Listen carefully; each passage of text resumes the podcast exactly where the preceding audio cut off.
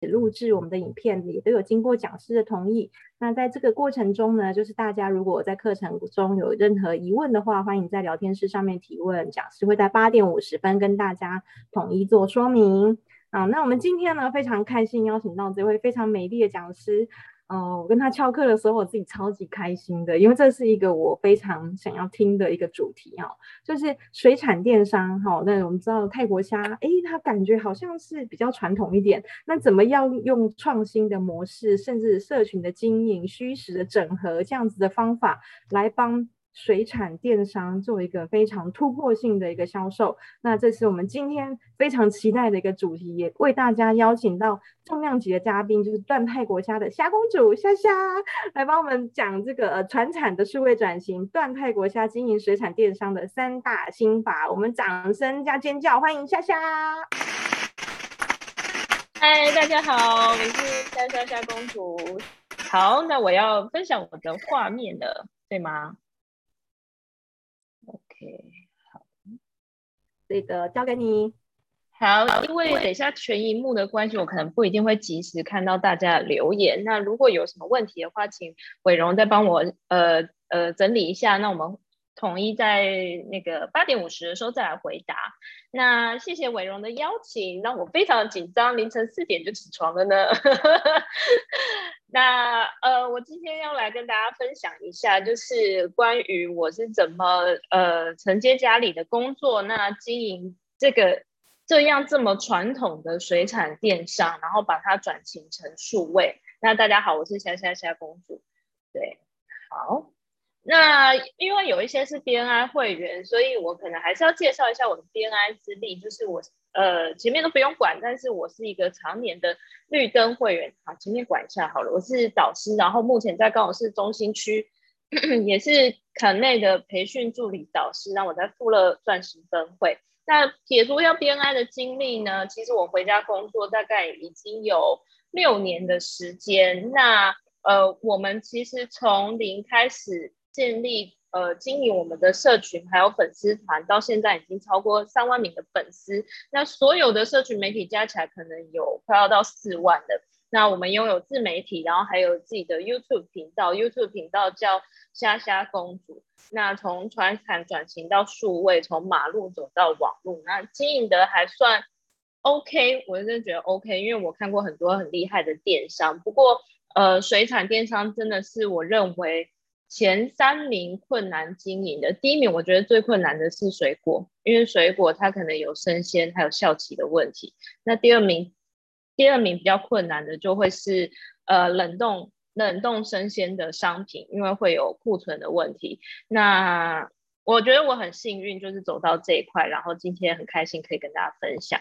对，那这个是嗯，我只是纯粹想要放自己的图片，没有看笑，就是。呃，刚刚讲完那些经历之后，我就放一些工作照，想要让大家知道我大概在做什么。然后左左边甩第二张就是我在现场的工作，不过我其实很少在现场做逢年过节的时候会在那边。我其实主要都还是负责呃网络这个通路的经营，那包含网络的 B 端客户或者是 C 端客户都会呃。透过粉丝团，然后链接到我这边，然后我们的同事会收到资讯之后再做处理，这样。好，现在呢，其实我目前有三个品牌。那第一个品牌就是段泰国虾，就是我回家工作之后，呃，帮我们家成立了一个线上的，呃，算是媒体渠道，我是这样觉得。那也透过成立粉丝团，那建立。呃，建立官网之后有很多不同，呃，我现在有点卡词，我真的很紧张。好，就是从网络来的客人。那第二个品牌呢，其实就是我本人，就是虾公主这个角色，是不是可以成为一个 IP？那他如果自己能够好好的经营的话，那他可能可以成为一个自己的商业模式，就有点像现在是网红会有。出自己的商品，但是我比较不一样，是我是先有自己的商品，才有这个角色的建立。那再来第三个品牌就是一个举弱面，它是一个常温的品牌。那为什么会做这个常温的品牌？我之后也会跟大家说明一下，因为这个是商商业策略的延伸，这样。好，那呃，我这边跟大家归纳了三个心法，就是端泰国虾成功从线下转型到线上。我呃，可能转型这个词没有这么贴切，因为我们不是真的转变，因为我认为是拓展一个通路。那为什么有办法这样的拓展？我觉得有三个东西可以大家分享。一个是社群的经营，第二个就是我们做了一些虚实整合的事情，第三个就是我觉得也非常重要是资源串接的呃能力。那好，这要从一个古老的故事开始，就是要先跟大家科普一下，就是我们家是怎么怎么怎么起来的。就是以前我们家就真的只是一个路边摊。真的是一个路边路边，那就是这个路边摊做了大概十八年，就是从我小时候开始做，把我拉拔长大。那这个路边摊目前已经收起来了，不过我们就是从这里发迹的，就是几个小几个水桶，然后把虾子放进去，过路的客人路过的客人就会停下来跟我们买虾。那一直到现在，我们其实是有自己的店面的。这个店面就是我家楼下，就是段泰国虾的店面。那嗯、这个店面呢，其实也是吃的过路客跟方圆五公里的居民。那那个摊位跟这个店面其实是同时并存的。我们全盛时期大概最多有四个据点。那其实只有这个是店面，其他三个都是路边摊。但路边摊就会有一定的风险，所以。后来有两个就一直被人家检举，就收掉了。那嗯、呃，为什么会有四个据点？其实就是因为要拓展不同的通路，呃，不是通路，不不同的呃客户资源，因为他们都分别在高雄不同地方。这样。不过，嗯、呃，为什么我们要开始做网络的生意？其实是因为我妈妈发现，我那时候还没回家工作，我妈妈发现。呃，实体店面的业绩越来越下滑，为什么？那个时候大概是一五年，其实网网络已经崛起了，但是嗯，还是有蛮多人没有还没跟上，可能可能现在也有很多人想要呃触及这一块，不过那个时候我们就发现实体的业绩下滑，呃，你说下滑不是说很惨，但是就是比。可能十几年前没有网络这个东西的时候要来的低，那我们就觉得说，那是不是我们可以在网络上开始贩售我们的虾？那在还没有在网络开卖的时候，我们其实就已经有冷冻虾这个品相了。不过那个时候在卖的东西非常可怕，就是我等一下会跟大家分享。于是乎，就在二零一五年的九月。就开始，我就开始回家工作，然后开始成立了一个粉丝团，然后开始经营。那那个粉丝团在草创的时候，真的非常非常的 乱七八糟。就是你知道那个时候一五年的时候，我就在想，哎，我如果要在网络上卖虾子的话，我到底应该要怎么接触这些客人？然后我就想到唯一方式就是。创粉专就是创粉专，然后那时候也没有 IG，然后 YouTube 好像也没有这么的盛行，所以创粉专就是一个好像唯一可以解的通解的渠道。不过那时候还有一个蛮红的自媒体叫做扑浪，但是我不太会玩，所以我就选择了粉专。那粉专设立下去之后，嗯，大概前五百个人都是你的亲朋好友按赞。但是我不可能每天都对着我的亲朋好友卖虾子，因为这也太奇怪了。大家也不是每天都要跟你捧场，那我一定会有要走出去的一天嘛。那那那一天是什么时候呢？就是呃，我就在想说，到底要怎么走出去？所以我就在泰，我就在 Facebook 的那个搜寻栏位上面，我就打了“泰国虾”三个字。哦，不打而已，一打惊人，就出现了大概四五十个。跟泰国虾有关系的社团，然后他们就是钓虾社团，然后我觉得哇，居然有这种东西，也太酷了吧！那钓虾社团，不知道大家有没有去钓虾？我跟大家科普一下那个知识，就是说钓虾社团呢，里面就会有非常多的钓客跟非常多想要买虾的人在里面。那为什么会有这个这个社群？是因为钓客有时候他们就意在钓虾，他们只是想要练技术，可是他们技术到了，然后暴龙，暴龙就是他今天大丰收，然后就会有非常多他不要吃的虾子，所以呢，他就放在。这个算是一个媒合的社团里面，就问说，哎，那个我今天暴龙五斤虾，一斤多少钱？帮烤帮送，帮你烤好，再帮你送过去，就是很贴心的服务。所以相对于你在你直接跟钓虾场买虾是便宜非常多的，因为你可能直接跟钓虾场买虾，你会一斤可能要买到呃五百五，然后可能是。八九只、九十只、九只或十只不一定，是算蛮大只的，可是一斤就要两百五。可是你可能会用三分之一或二分之一的价格就可以跟钓客买到。那我就觉得哦，有很多人在这里卖虾，那就是有我存在的必要啊。那我就在里面卖虾好了。所以呢，我就开了一个 Google 表单，就真的很简单，我就开一个 Google 表单，因为。我那时候其实有效仿一些对象，一个是深夜里的法国甜点，那个时候生生发应该已经五六十万粉丝团了。那生发的做法都会是，我跟他们订过。那个时候我不知道现在变了没，那个时候的做法是要私讯他们，然后你要汇款什么的，反正你就是一定要通过私讯，就是来来去去，我觉得超烦的。嗯。我没有很想要做这样的操作，所以我就弄了一个 Google 表单。反正你要订，你就填我这个表单，就是姓名、电话、地址。然后填完之后，我们收到资料，我们就会帮你送出去。可是呢，呃，要做了这些事情之后，不一定会有人来买啊。那必须要给他一个诱因。而且那个时候，钓虾社团里面卖的价格是非常非常低的。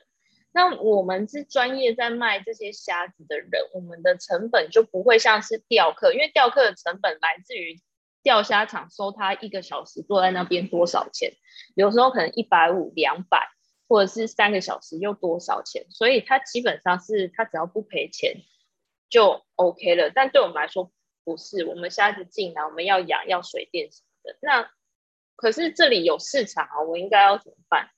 所以呢，我就包这样，是不是很很很乱七八糟，就是很荒唐。那时候刚开始卖的时候，我就说好，一斤虾就是右手边这样，而且右手边这样，我就觉得自己有多荒唐。大家有看到一只亮亮的虾子吗？就是我在想说那个商品照怎么拍，我就用手机 iPhone 五拍的，然后。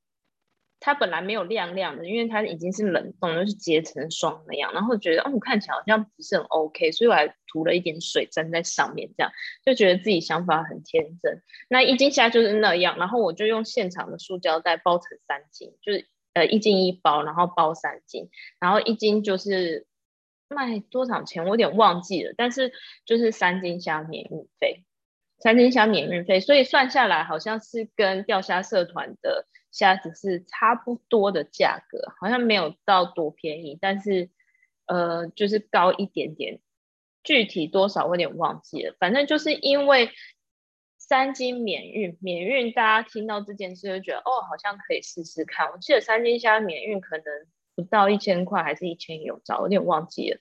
那就开始有蛮多人订的，所以我其实是呃双十节过后开始做这件事。那我记得十月份的后二十天，对，双十节之后后二十天，我就卖了三百斤的虾。三百斤是什么概念呢？就是你一般去菜市场买泰国虾，它它可能一个小池子里面的那个数量，那它可能卖一个月才会有三百斤。好，那我就觉得哦，这个事情好像可以做，哎，就是嗯，可是。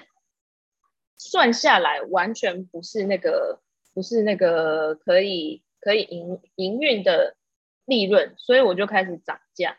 那呃，除了涨，也不是说涨价，好了，也是，就是我们就调整那个价格。那我们调整价格之后，我们也是跟进我们的包装，因为前面这个包装会引发非常多的客诉，因为泰国虾的脚很尖，就它前面很尖，所以你在拿的时候你都有可能会被刺到，所以我们就开始用了很多不同的方式去包装我们的泰国虾，然后我们就改成这样的包装。那我们调整价格之后，我们就从三斤免运费到成十斤免运费。那再从十斤免运费开始变成完全都没有免运费，然后价格有一点点调整，我们就开始做了分级。其实分级是我们现场就有在做的事情，可是我们刚开始进入冷冻泰国虾市场的时候是没有做这件事，就是混合，就是刚刚那个乱七八糟的虾子，有大有小这样。那做了分级之后呢，嗯，价格也调整了。泰国虾社团、钓虾社团就不是我们完全需要存在的地方，所以呢，我们就开始做了，呃，我们就开始做了社群经营，然后还有广告投放。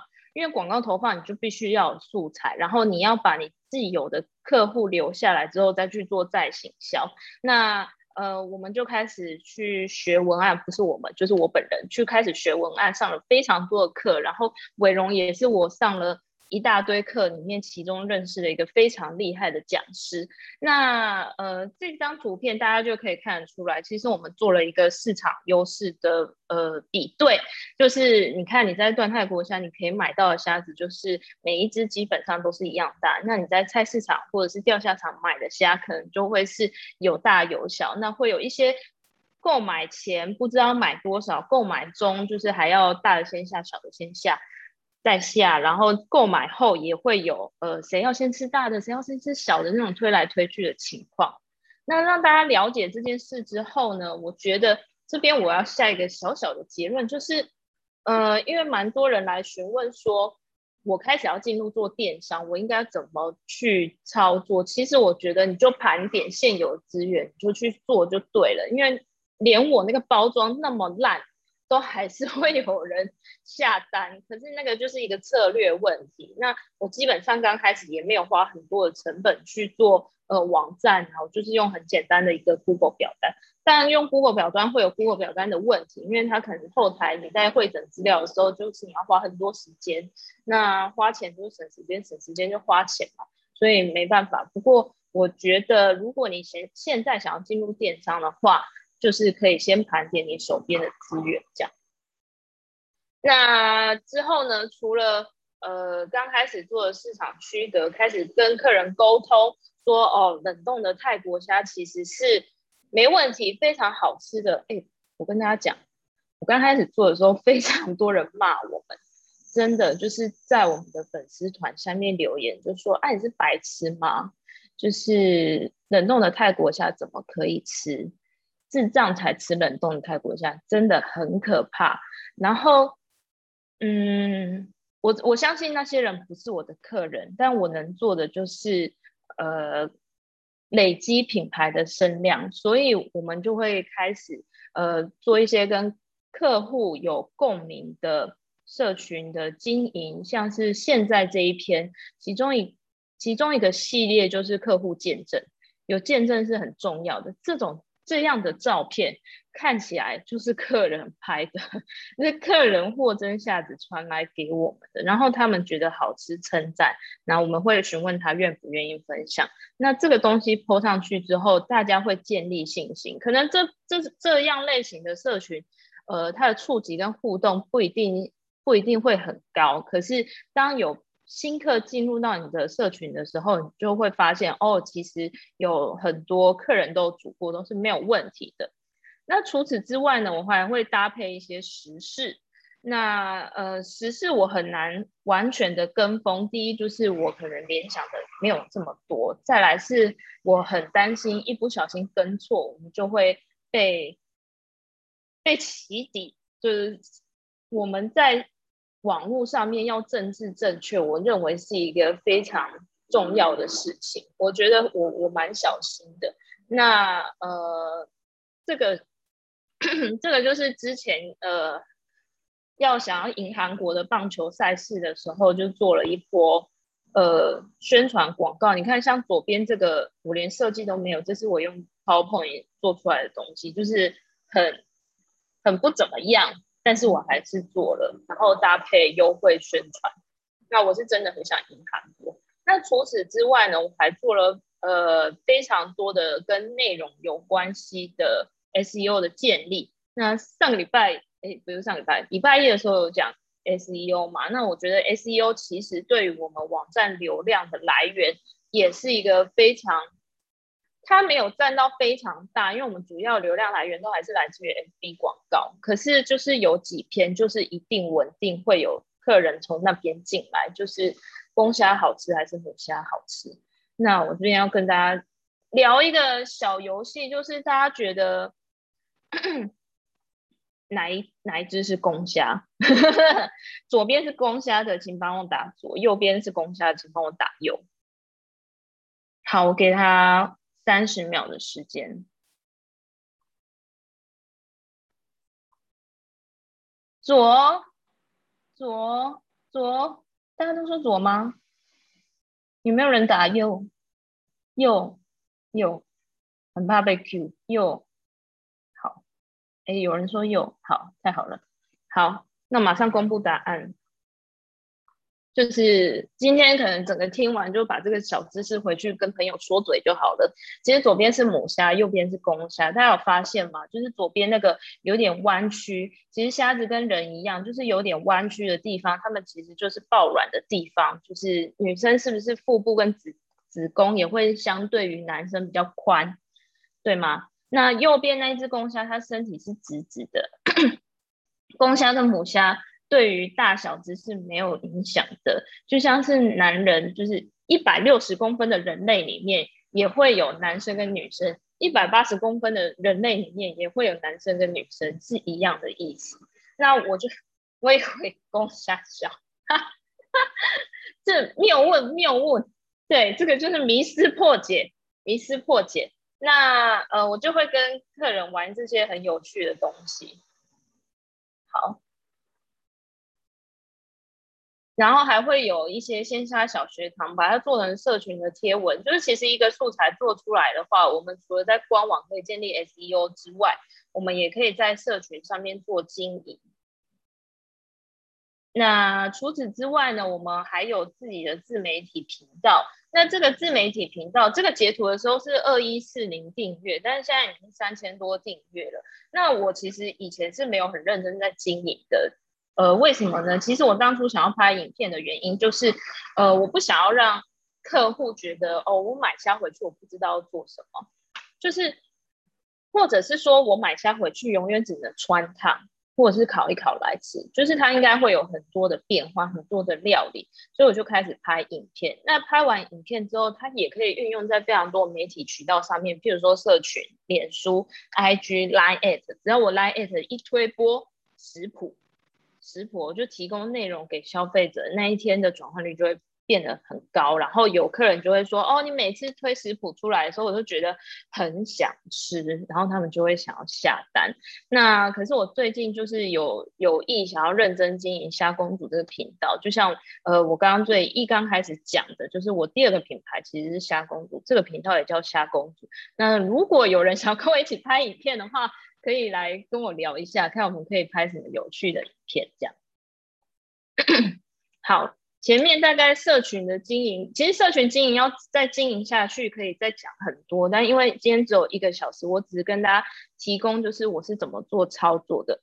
其实社群经营，我认为是有一个公式的，但我不知道是不是通用。但是我自己是按照这个步骤去经营的。譬如我跟大家分享一个比较最最小最小的没搞我自己是觉得。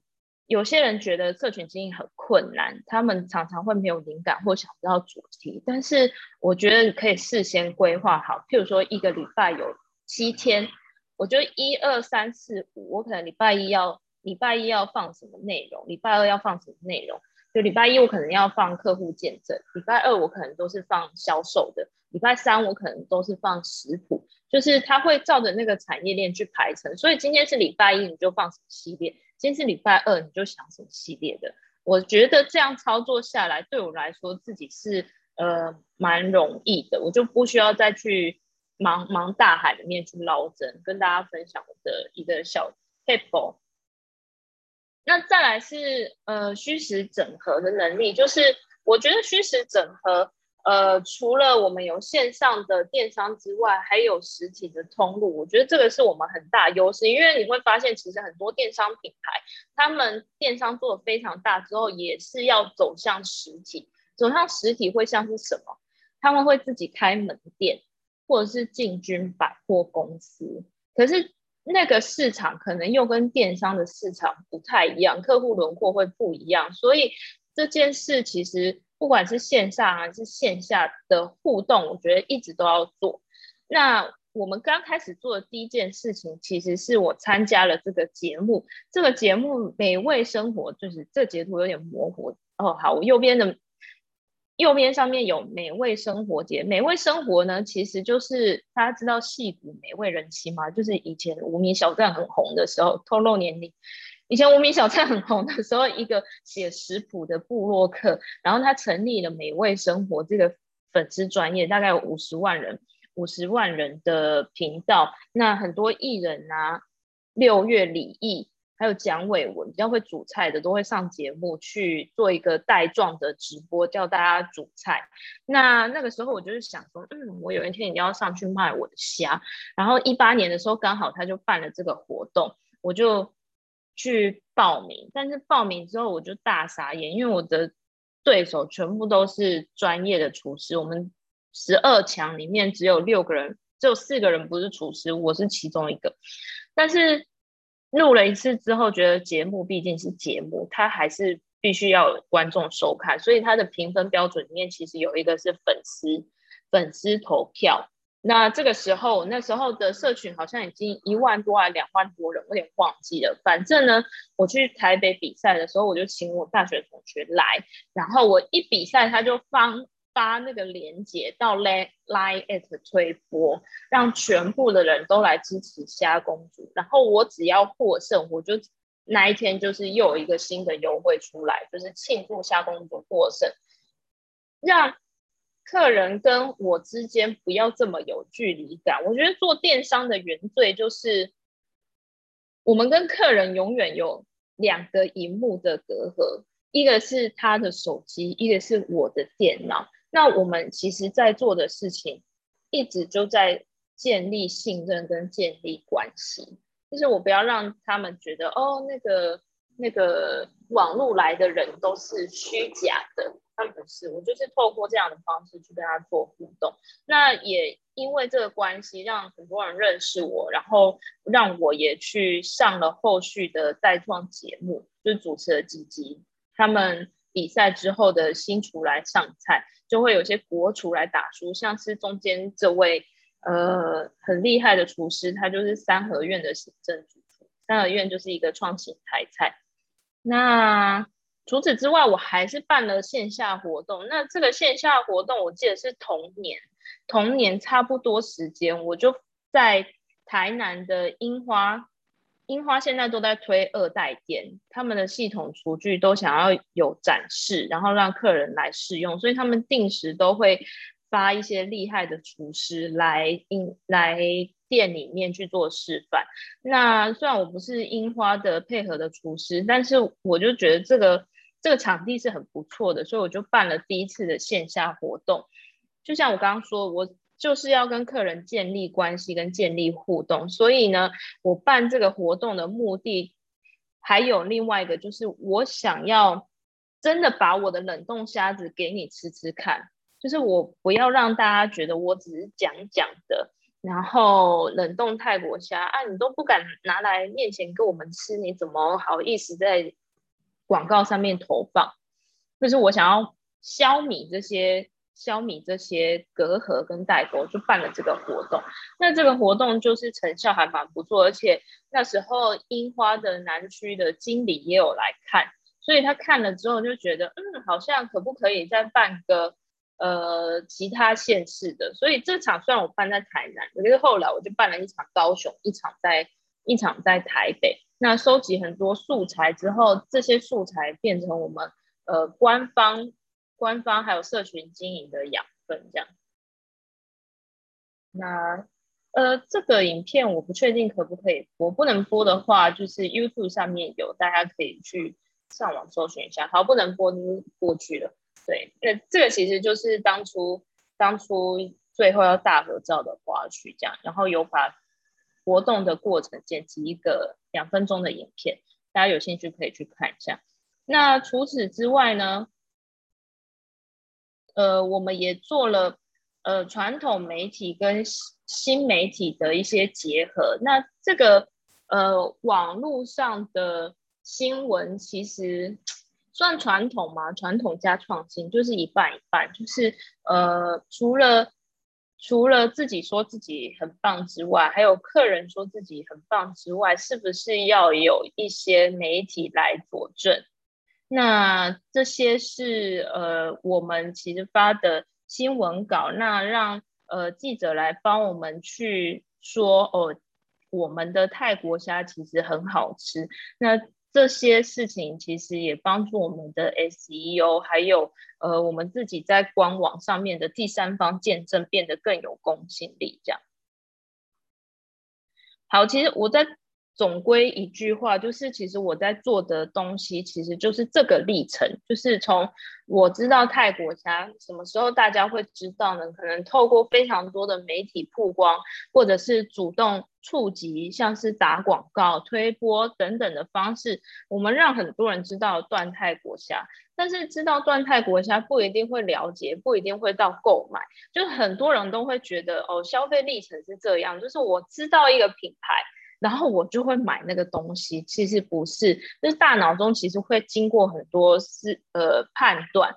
那你知道断泰国销，或者是在滑手机的时候被我们脸书广告打到之后呢，你可能就会点进来我们社群去了解一下哦，我们这个社群，我们这个粉丝专业是不是真的有在动？是不是大家都是诈骗集团？因为呃以前真的大家很害怕，就是网络上面订的东西跟收到的东西是会不一样的。那透过刚刚我做了非常多社群的累积，让大家可以了解段泰国虾哦，其实冷冻的泰国虾，呃，不能退冰，你水冲开马上就要煮了哦。其实段泰国虾它的虾子不是像坊间的泰国虾是混在一起综合虾，我们是有分大小等级的。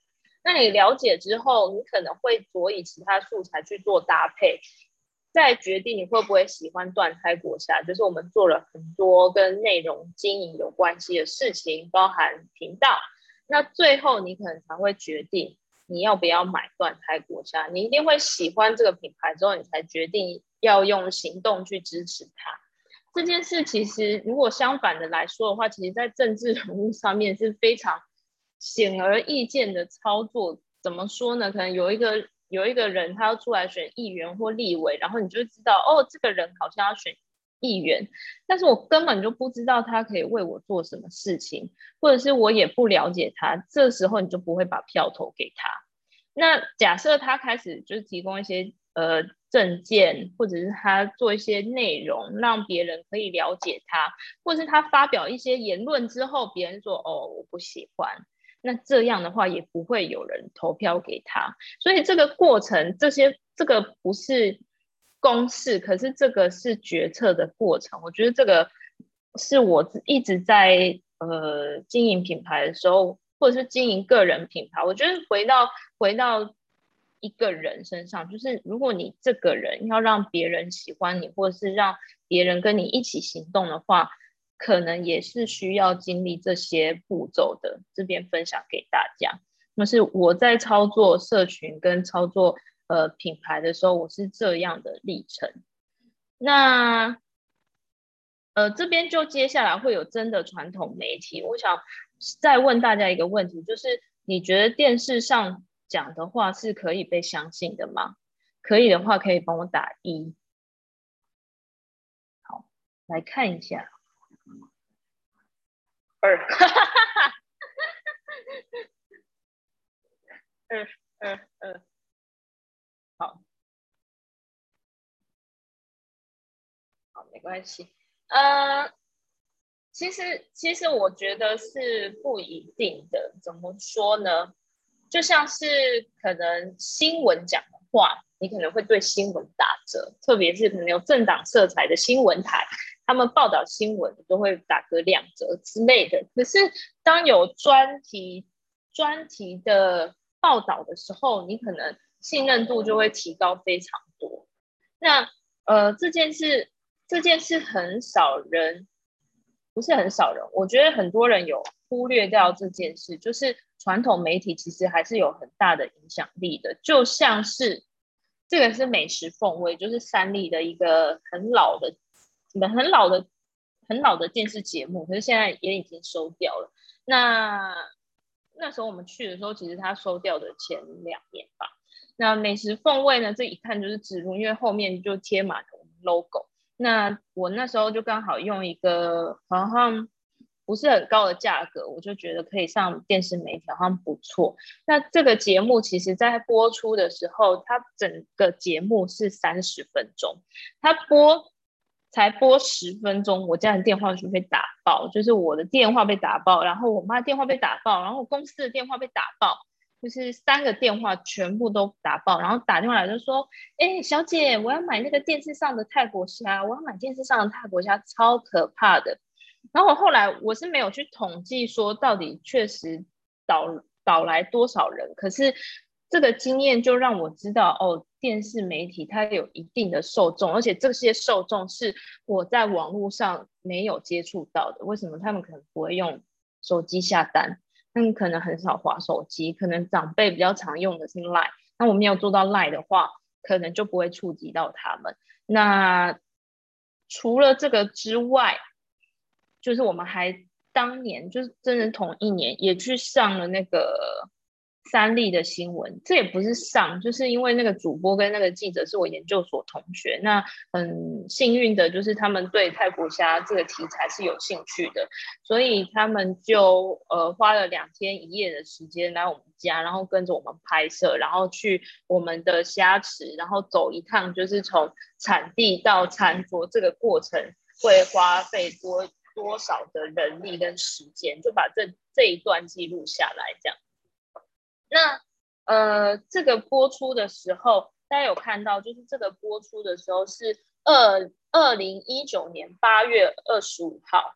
八月二十五号是什么时候呢？就是中秋节的前一个月。哎，是三年前的今天呢。哇！两年前，二零二零年，两年前的今天，对，就是中秋节的前一个月。那这个播了之后很可怕，我们那一年中秋节的业绩是过去仅过去的二到三倍。我们家前面就是那个店面的前面是一条二十米宽的马路，然后车子是并三排，就是它已经不是并排停车，它是并三排，就是三台车，所以。那时候最可怕的事情就是我看过去，就是有九台车会停在我们家前面门口，很可怕，就是会停到邻居家前面。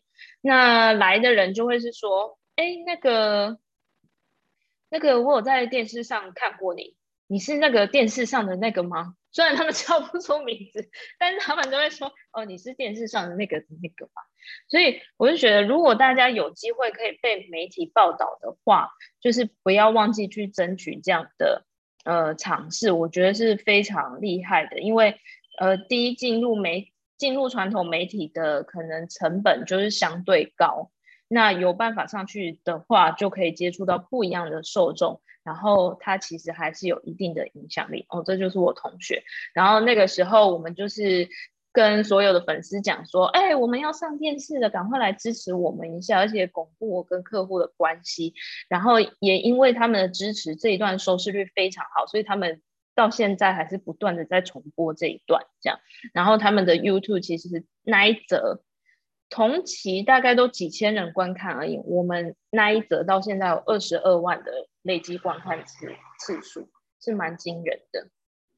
那呃，最后大概还有十分钟的时间，所以我我觉得这个也是我近两年做了一个非常正确的决定，就是我进入了商会。那为什么会进入商会呢？其实是那一年，其实我过得没有很好，就是在二零一九年的大概八九月的时候，我我其实一八年的，一八年的十月开始请员工，到一九年的九月我就流失了九个员工，所以意思是我平均一年一到两个月就要教育训练一个员工。然后那时候其实我心很累，但是我也不知道跟谁说，因为身旁的朋友很少是企业经营者。那嗯，那个时候我其实跟伟荣认识了一段时间，然后我们刚好一起在高雄的聚会，然后我就发现他加入商会了。呃，他那时候应该已经加很久，我发现他是那个商会的成员，我很惊讶，我想说，哦，这么厉害的人怎么也会去加商会？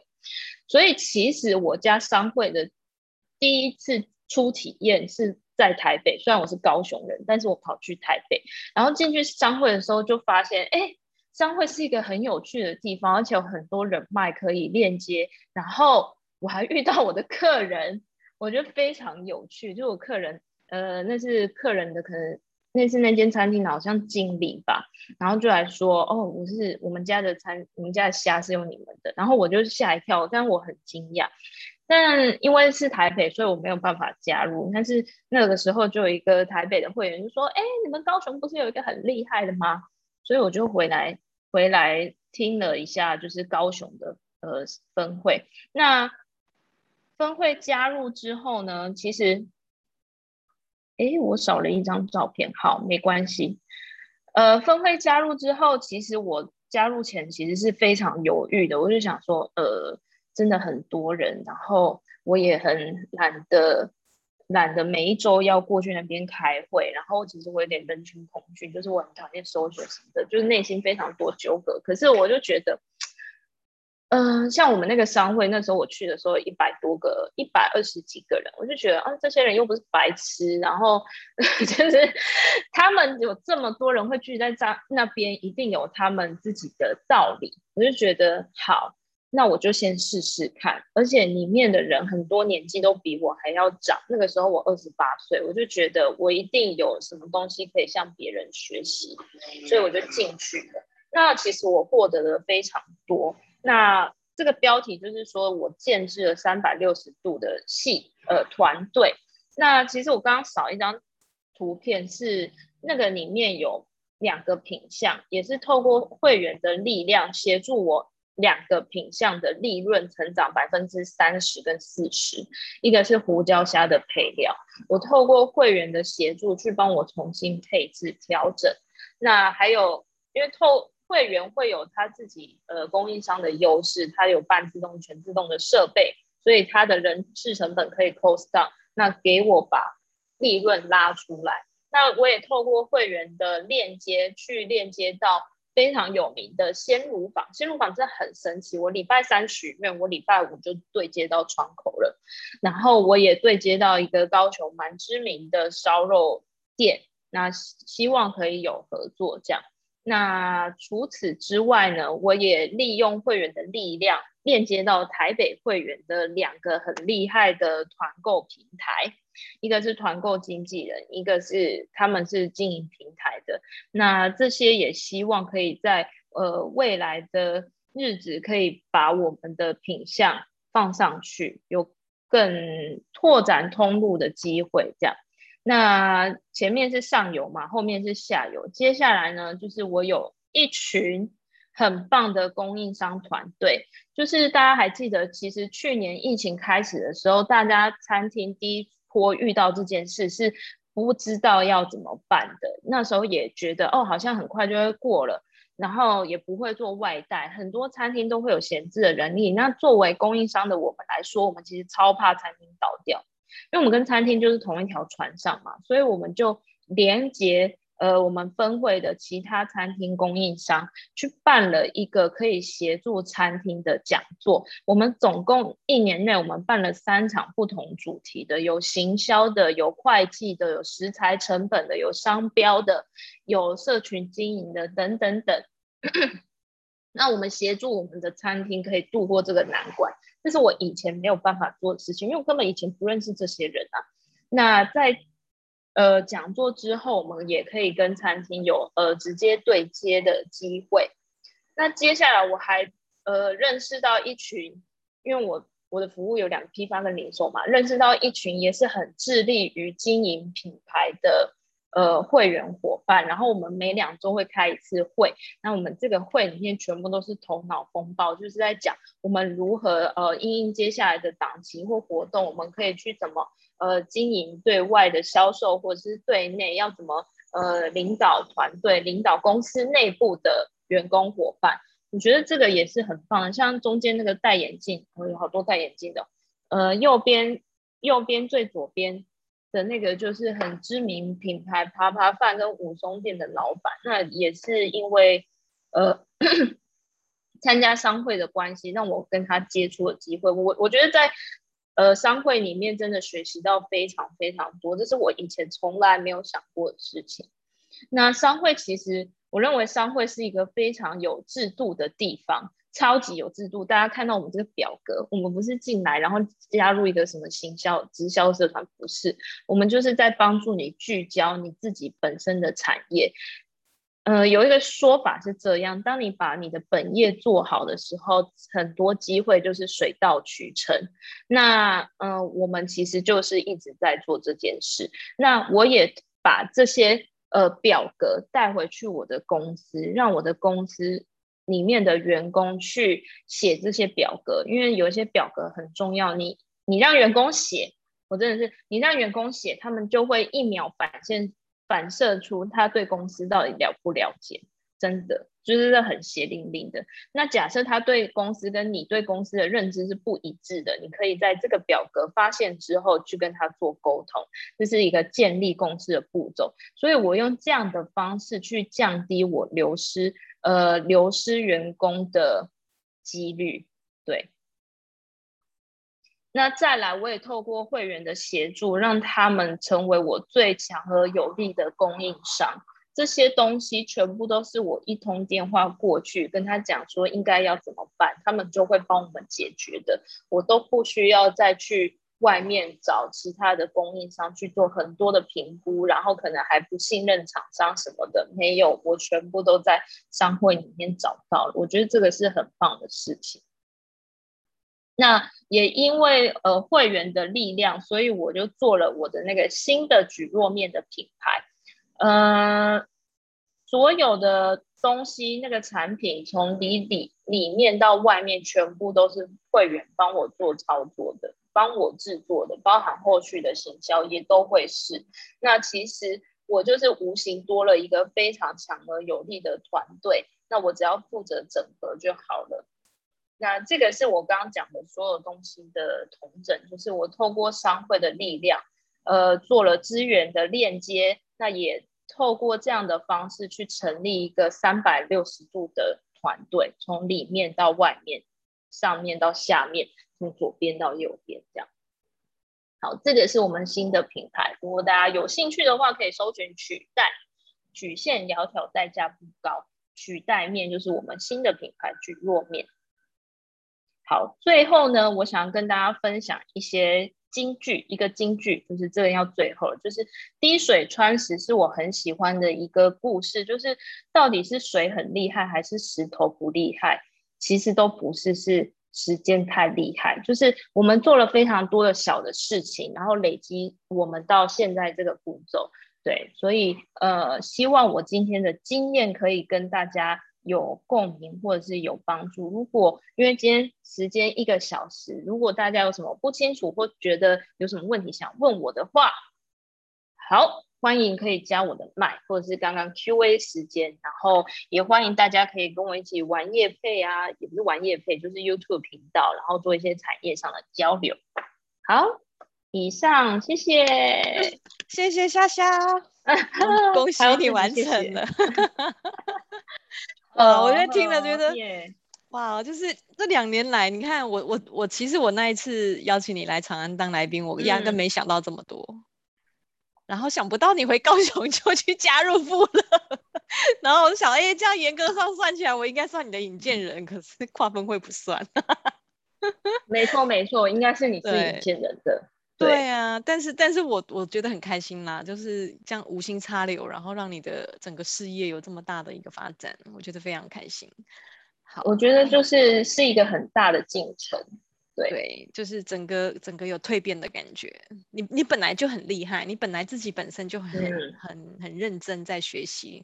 大家知道吗？夏夏他曾经公布过一个数据，他大概花了一百多万去学各式各样领域的一个知识哦，行销啊，然后或者是不不管是文案啊、广告啊，夏夏刚光上我的课就上过了三次，三次，嗯 嗯，嗯对，我都 每次第三次我又看到夏夏，我说你来干嘛？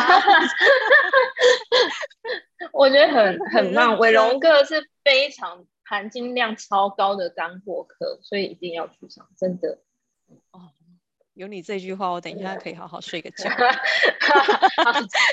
好，真的啦，真的，真的，真的很感谢。那大家如果就是对于水产电商，或者是呃一些其他的想要上跟夏夏这边有一些合作，或者是有想要上 YouTube 频道的，欢迎现在就扫一下哈。夏夏，我要临时给你一个功课。你找一下一个东西、嗯、好不好？我曾经看过你拍的一支影片，嗯、那一支影片好魔性哦，我整个从头播放了五次。还有什么影片？就是有一支影片，你好像是在你你你你你个人坐在沙发前面拍，然后是好像是那个虾子，然后加酒，威士忌泰国威士忌威士忌威士忌，对对对对对。我不喝酒的人，但但那一支影片真的是拍的太赞了，我觉得整个。可是那一支影片我很胖，而且胖胖，大家要要要，我想跟大家打个小预防针，就是我以前真的穿衣服非常糟糕，然后我就为此也去上了课，因为为了参加商会，就是大家都很体面，然后我觉得我这样不行，真的，好，我来找一下，你对自己要求真的太高了。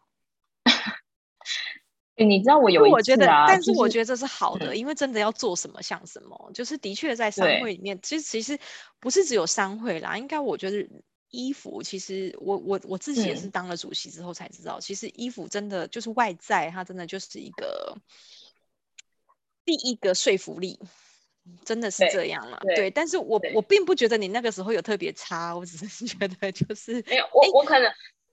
我传到那个，你传，但是我我要我要现在播，我要现在播哎，你可以可以，等一下哦，现在播可以吗？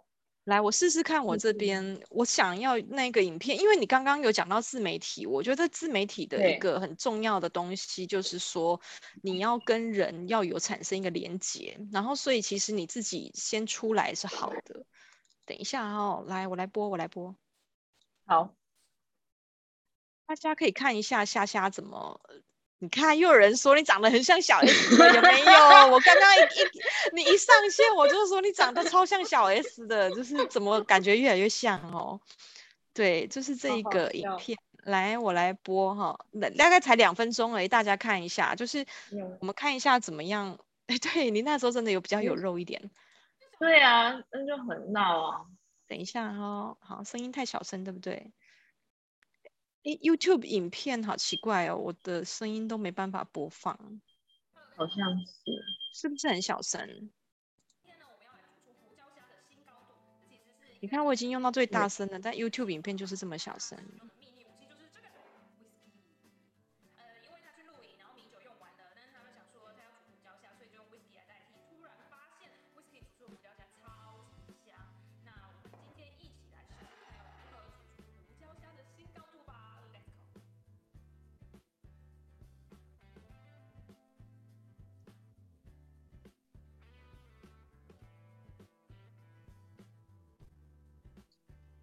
他们的虾子真的是，真是超肥美我！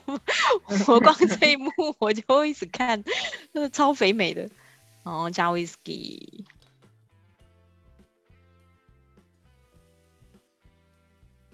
你有去学拍影片吗？嗯，不算有学。我我学的是手机拍，但是手机我真的不行，所以我、嗯、我都还是用相机。OK OK，对，所以我其实一刚开始都是自己剪影片，然后就是用电、嗯、那个 Apple 内建的软体去剪。嗯，我我我我觉得最最最可怕的就是你现场吃播，我觉得这边 就是这边，我觉得 我觉得好好可恶哦！当他在看的时候，好像是我记得是晚上还是什么时间，我就这样一直播，然后觉得好饿哦。好，我决定来最近推一下这个广告好了。对呀、啊，对呀、啊，就是这小孩可以吃吗？我觉得小孩应该不行。对，不行，因为有威士忌，有酒味。对啊。所以你这个拍法是你有架一个相机在你面前，然后你自己就这样子拍，然后对着相机这样讲话是吗？然后再自己剪，所以没有人长进，就是架着脚架这样子拍吗？对，以前很可怜，就只能自己这样弄。嗯，这样会有风险，因为可能对焦没有对到，你都不知道。哦，但是但是还还还不错，但是我自己是觉得就 这个，就你反而是这样子啊，它虽然不是很不算是太精致，可是我觉得对对，很很素人，就是很棒，对。OK，等一下，我把它停止分享。对，我自己 就是觉得说那一只，嗯、呃，那只大概是我认为就是我我我看过的影片没有没有很多，可是就是嗯这一支就是让我整个觉得哇，就是个人的品牌跟形象好重要哦。对对对，那所以你自己你除了在拍影片之外啊，就是你刚刚还有讲到就是呃呃你。因为你刚刚讲到，就是线上就是大家隔着两个荧幕嘛，一个是他的手机，一个是你你你这边。那你办了很多的线下活动，嗯、那我想要知道，就是说你线下活动的整个举办的那个过程，大概可不可以稍微跟我们讲一下？因为很多人就最怕说，哦，每个人都写说要来，哇，我不好像有几有几十个人、几百个人，结果来了只有两个人这样。嗯，对，会遇到这些问题。嗯，整个流程。我办第一。第一场的时候就是在台南那一场啊，呃，而且台南还不是我的主场哦，因为我朋友都在高雄，然后也或者是在台北，那我就办的时候，那时候我也没有员工，所以我就找了几个比较好的朋友，然后询问他们愿不愿意来协助，那我就找了一个主持，好像没有主持人。一个平面，一个动态，你看自己找平面跟动态，还有个助理，他可能要收拾东西什么之类，大家吃完可然后收东西，然后我还去做麦牌，然后也去做食谱，就是它的周边其实我是做的蛮齐全的，然后我就觉得要做就去做好，就是因为我有可能只做那一场，就是我我也不知道会有后面几场啊，但是我可能就是要做一个品牌声量的累积。那转单这件事我也没想过，可是我觉得比较好的做法可能是真的要有转单，而不是只有声量的扩展。但是因为那时候没办法，所以呃就到这边，然后到了时间点，然后那个时候除了呃自己粉丝团上面有去做行销之外，我还有放在 PTT 好像有放，放 PTT 是一件很可怕的事情，对，对，放 PTT 超可怕，我真的很害怕所有东西放在 PTT 上面。你 好强哦！你好勇敢哦！你挑战 PTT 这个这个神坛呢？但 PTT 来了四个人哦，PTT 来了四个人，我觉得很棒，吓了我一跳。对，真的是正常人吗？哎，不是，我是说是他们是是是，是粉丝吗？这应该不是来踢馆的。嗯，不是来踢馆，是正常人。然后他们很愿意参与。然后有一个可能三四十岁的。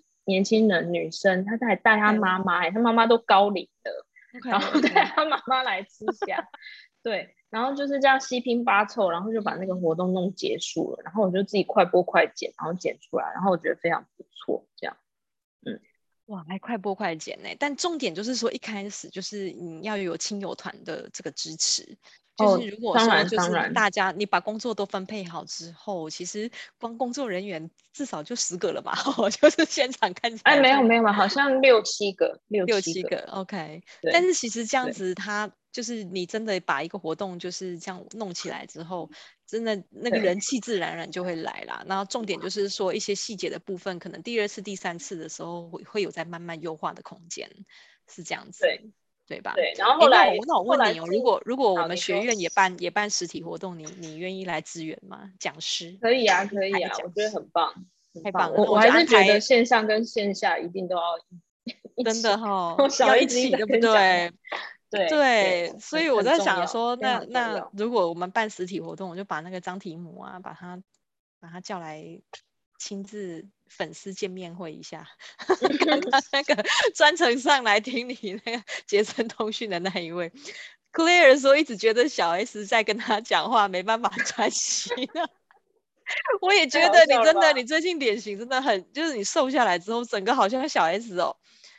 我没有去打哦，嗯，我弄了一点鼻子而已，其他没有变。OK 啊，你本来就很漂亮啊，真的不用打，不用打，就是自然美这样子。好哦，那那我们今天呢，就差不多是这个样子哈。那如果大家哎，夏夏你那个画面，大家还要再扫一下吗？还是你把？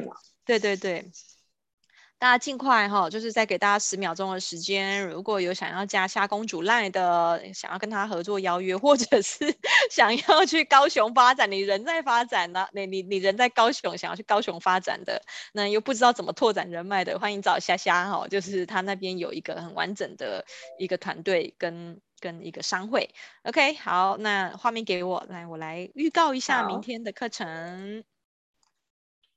OK，来哟，稍等我一下哦。我们来看一下明天，呃，明天没有课哦，明天是礼拜四嘛，好，那我们都是一二三五，所以呢，礼拜四呢就是休息的时间。那我们礼拜五呢就有一个呃，也是第二次来到我们学院的一个呃顾问，哈，他是新加坡，也是台湾人，好，那他。已经常驻新加坡大概三十年了。这一题呢，我觉得夏夏你也可以上来听哦。就是礼拜五，如果你有空的话，就新加坡的餐饮业哈、怎么样挺过疫情？我觉得在疫情这个大家都已经慢慢的趋缓的期间呢，我觉得回顾来回顾一下这一些东西，然后来做呃未来的一个借鉴，我觉得都是蛮好的。好，那跨国的那知识也是非常值得参考。OK，那我们就礼拜五见喽。今天非常开心，夏夏帮我们带来精彩的一个小时，谢谢你。谢谢谢谢那我们就礼拜五见拜拜大家拜拜。拜拜。感谢谢谢谢谢。谢谢谢谢。那我要下线了。好我要下线喽拜。拜。